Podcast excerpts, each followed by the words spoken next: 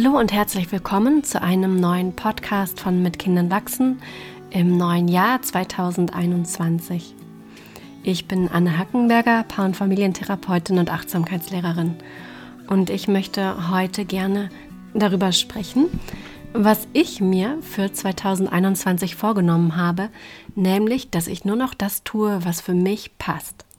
Und vielleicht wird das die einen oder den anderen von euch ansprechen. Ich möchte ein bisschen darüber erzählen und vielleicht inspiriert es euch. Für mich war Weihnachten dieses Jahr ein großes Patchwork-Erlebnis. Groß, nicht ganz wegen Corona, aber doch so, dass es ganz schön aufregend war. Und ich habe mal wieder feststellen können, wie viel ich mich um andere kümmere. Und dass ich das manchmal ganz gerne tue und manchmal ist es mir aber eigentlich zu viel. Und ich mache es dann trotzdem.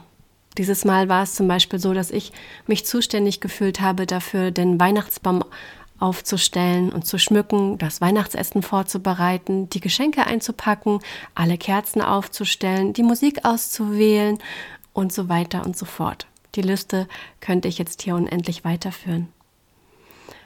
Und es ist dann so, dass ich manchmal das Gefühl habe, dass ich das gerne mache, und oft das Gefühl, dass es mir eigentlich ein bisschen zu viel ist, aber ich nicht genau weiß, wie ich das ändern kann. Dass ich wirklich viel für andere tue und insgeheim vielleicht aber auch erwarte, dass die anderen dann dankbar sind, dass ich das tue. Dass sie sich irgendwie erkenntlich zeigen oder auch, dass sie mir beim nächsten Mal dann vielleicht helfen oder etwas abnehmen. Das heißt, dass mein Engagement für die Familie nicht unbedingt immer selbstlos ist, sondern ich bekomme etwas dafür. Anerkennung, vielleicht auch einfach nur Harmonie, gute Laune, glückliche Kinder. Oft ist es aber so, dass ich dabei über meine eigenen Grenzen hinweggehe. Und dann kann es mir passieren, dass ich in meiner Familie mehr und mehr zur Service-Mitarbeiterin werde dass ich eigentlich ständig das Gefühl habe, mich um meine Kinder zu kümmern, vielleicht auch noch um meinen Partner und eigentlich von morgens bis abends am Rödeln bin, wie ich das so gern nenne. Und ich habe für mich gemerkt, dass in diesem Rödeln, in diesem ständigen Umsorgen nicht unbedingt immer nur meine Mutterliebe zum Ausdruck kommt und meine Kinder das auch nicht unbedingt brauchen. Denn meine Kinder wünschen sich wirklichen Kontakt mit mir. Sie wünschen sich eine Mutter, die authentisch ist, die sie wirklich spüren können. Und oft ist es so, dass ich dann doch Dinge tue, die ich nicht so gerne tun möchte, zum Beispiel das fünfte Mal eine Geschichte vorlesen oder abends um zehn noch ein Schokomüsli zubereiten. Und manchmal ist es so, dass mein Partner und ich am Esstisch uns zuwinken von einer Seite zur anderen und eigentlich gar nicht genau wissen, wie wir die Situation so gestalten können, dass wir dabei vorkommen, dass wir uns wirklich als Eltern fühlen, als Erwachsene und nicht als Kinder, die Eltern spielen. Das ist nämlich das, was manchmal dabei passiert wenn unsere inneren Kinder aktiv sind, wenn unsere inneren Kinder versuchen, Eltern zu sein. Und wir können das immer dann feststellen, wenn wir das Gefühl haben, eigentlich eine Rolle zu spielen, nicht wirklich authentisch zu sein. Für mich fühlt sich das dann an, als ob ich nicht mehr wirklich Boden unter den Füßen habe, als ob ich so ein bisschen schwebe oder auch zu viel Energie im Raum ist, die ich nicht weiß, wie ich sie gut bewältigen kann, weil die Kinder vielleicht gerade sehr, sehr laut sind und ich gar nicht weiß, wie ich das für mich so umsetzen kann, dass mein eigener Raum intakt bleibt, meine Grenze intakt bleibt.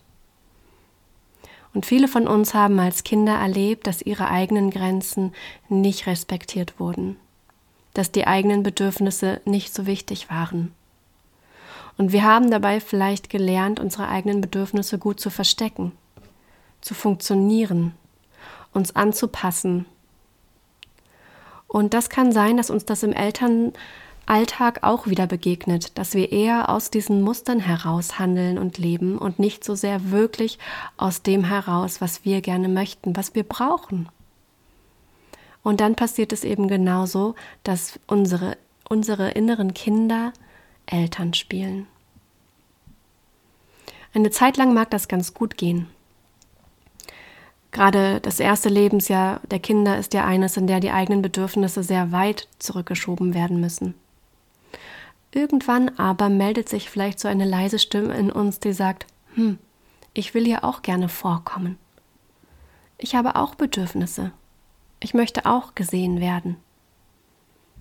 Und dann ist es gut, dieser Stimme zu lauschen und nachzuhorchen, was sie denn möchte. Vielleicht braucht sie etwas. Vielleicht ist es wichtig, sich auch mal wieder in einer anderen Rolle, nicht nur als Mutter zu erleben oder schlichtweg den eigenen inneren Raum auszuweiten in unserem Elternalltag. Ein bisschen mehr Puffer zu schaffen um uns selbst herum. Und viele Eltern, gerade Frauen, können das nicht besonders gut, weil sie ein beständiges schlechtes Gewissen haben. Sie haben ein schlechtes Gewissen dafür, wenn sie sich Zeit für sich einfordern, wenn sie nicht sofort springen, wenn die Kinder rufen, wenn sie müde sind, schlecht gelaunt. Und eigentlich hat es oft damit zu tun, dass wir uns selber nicht mehr genug spüren, nicht mehr genug beachten. Und das kann sich dann anfühlen, als ob wir verschwinden.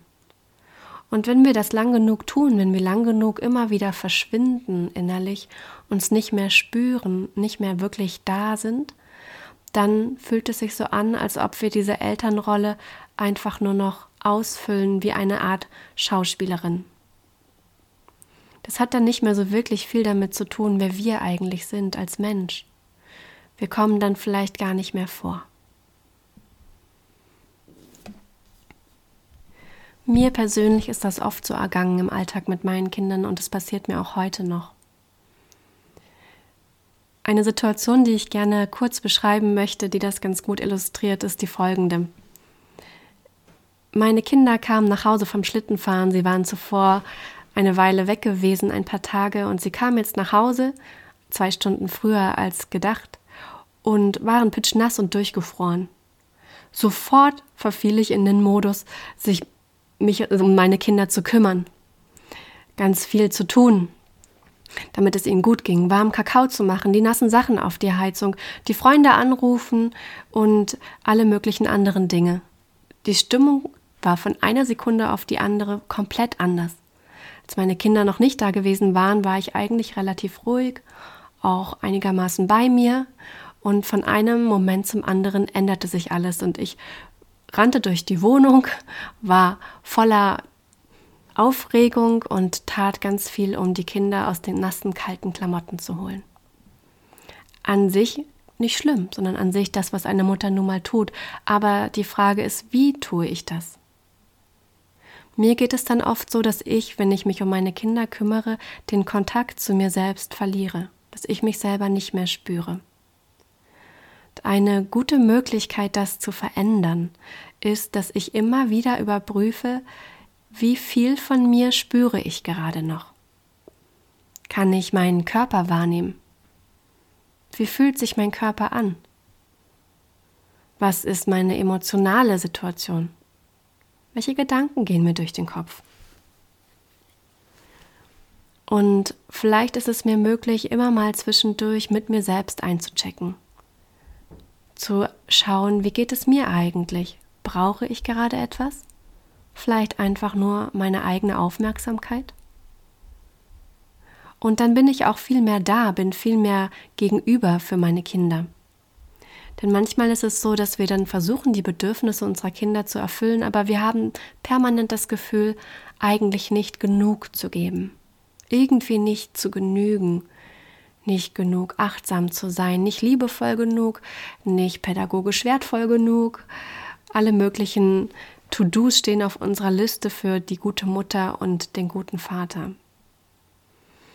Wie wäre es, wenn du dich zunächst einfach mal fragen würdest, was du gerade brauchst, wie es dir gerade geht und wie das in die Situation, in der du dich gerade befindest, mit einfließen kann?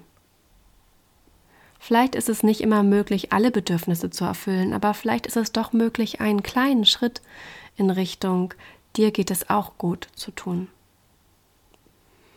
Eine Regel, die wir dabei beachten können, ist die 60-40-Regel. Und diese Regel besagt, dass ich mit 60 Prozent meiner Aufmerksamkeit bei mir bin und mit 40 Prozent beim Gegenüber. Du kannst einfach mal für dich überprüfen, wie das bei dir ist. Bei mir ist es oft so, dass ich eher mit 80 Prozent oder 90 Prozent meiner Aufmerksamkeit bei meinem Gegenüber bin und mit einem wesentlich geringeren Anteil bei mir selbst. Wie ist das für dich? Ist es dir möglich, am Tag immer mal wieder in Kontakt mit dir selbst zu treten? Dich selbst zu fragen, wie es dir gerade geht und ob das, was du gerade tust, für dich wirklich passt. Vielleicht beantwortest du diese Frage öfter, als du denkst, mit Nein. Eigentlich möchtest du gerade nicht nochmal rausgehen auf den Spielplatz bei minus zwei Grad und Regen. Und du tust es trotzdem, weil du meinst, dass deine Kinder genau das jetzt bräuchten. Vielleicht gibt es auch noch andere Möglichkeiten, die Bedürfnisse deiner Kinder mit einzubeziehen, sie wahrzunehmen und deine eigenen nicht aus dem Blick zu verlieren. Oftmals ist es gut, den Kindern das auch zu kommunizieren, zu sagen, ja, du willst jetzt gerade dies und ich will das. Hm, was machen wir jetzt?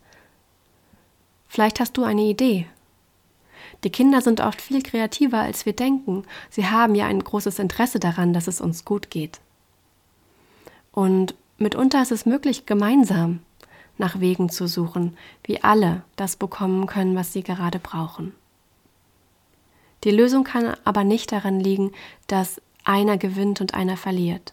Dass entweder immer die Kinder das bekommen, was sie brauchen, und die Eltern gar nicht mehr vorkommen und natürlich ist es auch nicht in Ordnung, wenn die Eltern ihre Bedürfnisse auf Kosten der Kinder durchsetzen.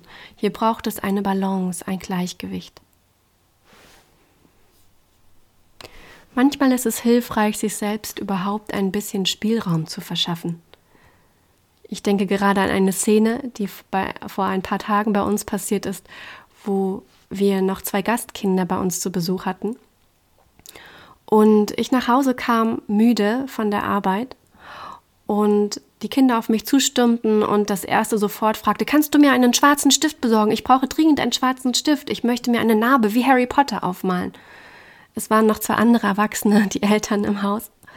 Und ich sagte einfach, dafür bin ich nicht zuständig. Das ist gerade nicht meine Aufgabe. Und merkte, wie mir gut tat, diesen Platz zu nehmen. Erstmal einen Moment meine eigene Grenze zu spüren zu spüren, dass ich das nicht muss. Ich muss nicht sofort, wenn ich zur Tür reinkomme, einen schwarzen Stift suchen.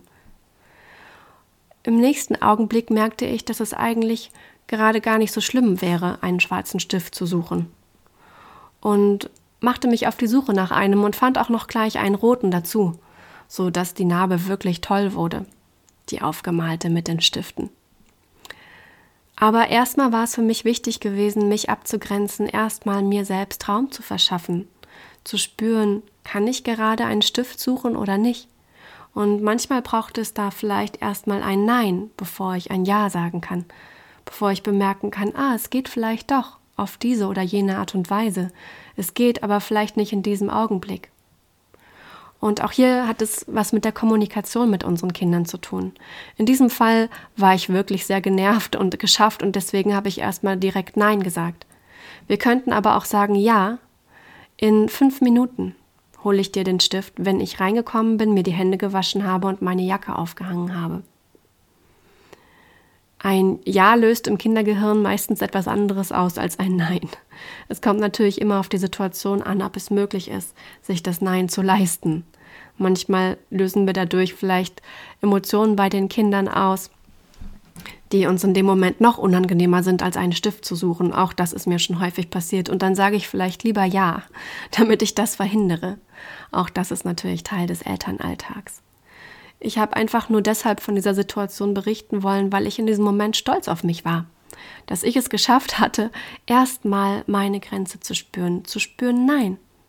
Mein innerer Anspruch wäre sicherlich an mich, sofort einen Stift zu besorgen. aber dann zu bemerken, nein, das ist gerade für mich nicht das Passende, wenn ich zur Tür reinkomme. Wie ist das für dich? Ist es dir möglich, deine Grenze zu spüren und vielleicht auch zu kommunizieren? Tust du das erst dann, wenn du schon über deine Grenze gegangen bist, vielleicht schon wütend bist, genervt und im Vorwurf? Eventuell projizieren wir dann in dieser Situation unsere unangenehmen Gefühle, unser Überfordertsein, unser uns ausgebeutet fühlen auf den Partner, auf die Partnerin oder auch auf die Kinder. Letzten Endes ist es aber unsere eigene Verantwortung, gut für uns zu sorgen. Ich möchte noch ein weiteres Beispiel aus meinem Alltag bringen. In den letzten Wochen habe ich ganz oft den Familieneinkauf gemacht. Für fünf Leute einzukaufen ist viel Arbeit und ich hasse Einkaufen. Ich habe in den letzten Wochen gemerkt, dass es mir eigentlich ein bisschen zu viel war. Ich habe es dennoch gemacht und heute beim Einkaufen bemerkt, hm, irgendwie möchte ich, dass sich daran was ändert. Ich kann das nicht mehr ständig machen, mir ist das zu viel. Und ich habe gemerkt, dass ich noch in der Situation ruhig genug war, um es auf eine liebevolle, aber klare Art und Weise zu kommunizieren. Um meinem Partner zu sagen, du, können wir eine Lösung finden, dass ich mich nicht so angestrengt fühle? Wie könnten wir die Aufgaben so verteilen, dass es für mich ein bisschen leichter wird? Und in dem Moment ist es mir gelungen, dass ich davon sprechen konnte, was ich brauche. Und um Hilfe bitten konnte, dabei die Situation so zu gestalten, dass es für mich etwas einfacher werde.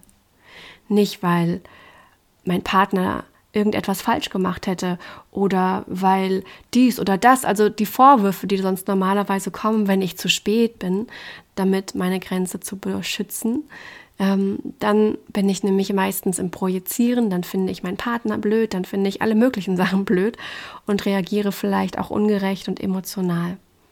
Wenn es mir gelingt, mich selber mehr im Blick zu haben, mich selber mehr zu spüren, dann kann ich auch frühzeitiger kommunizieren, wenn mir die Dinge zu viel werden.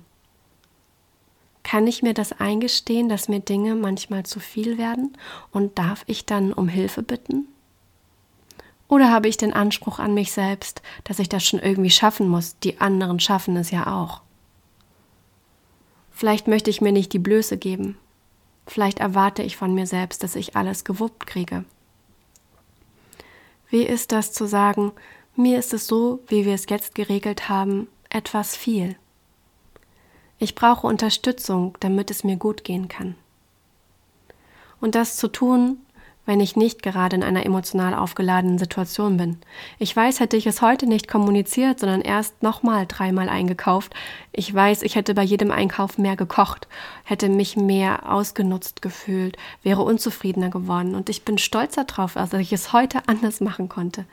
Denn wie oft bin ich auf den anderen Zug aufgesprungen, habe ohne Ende für die anderen gesorgt und am Ende dann den anderen einen Vorwurf draus gemacht stattdessen mit mir selbst in Kontakt zu sein und zu spüren, stimmt das, was ich gerade tue, für mich? Passt es für mich jetzt gerade, eine weitere Runde Monopoly zu spielen? Fühlt es sich für mich jetzt gerade richtig an oder nicht? Und sicherlich ist es notwendig, viele, viele Kompromisse zu machen im Leben mit Kindern. So oft tun wir Dinge, die wir nicht unbedingt tun möchten. Das ist auch in Ordnung. Wenn das aber so ist, dann verdienen wir auch Mitgefühl dafür, dass wir so oft Dinge tun, die uns vielleicht anstrengen, wie zum Beispiel nachts um drei ein weinendes Baby umherzutragen. Hier die Frage zu stellen, ob ich das gerade möchte oder nicht, wäre wohl eher kontraproduktiv. Aber dann kann ich in diesen Momenten, in denen ich nicht gut für mich sorgen kann, in denen es schwer ist, Mitgefühl haben mit mir selbst. Vielleicht auch Mitgefühl mit meinem Baby, was gerade weint, aber vor allen Dingen auch Mitgefühl mit mir selber, dass ich es nachts um drei umhertrage und das für mich anstrengend ist, weil ich müde bin.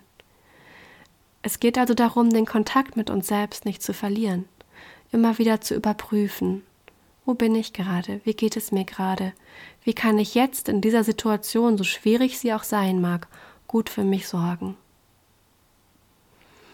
Und deshalb ist mein Neujahrswunsch, mein Vorhaben für das neue Jahr, dass ich mich immer öfter frage, passt das gerade für mich? Und dass ich immer weniger Dinge tue, die mir keinen Spaß machen, die mir nicht gut tun, die eigentlich nicht wirklich für mich passen.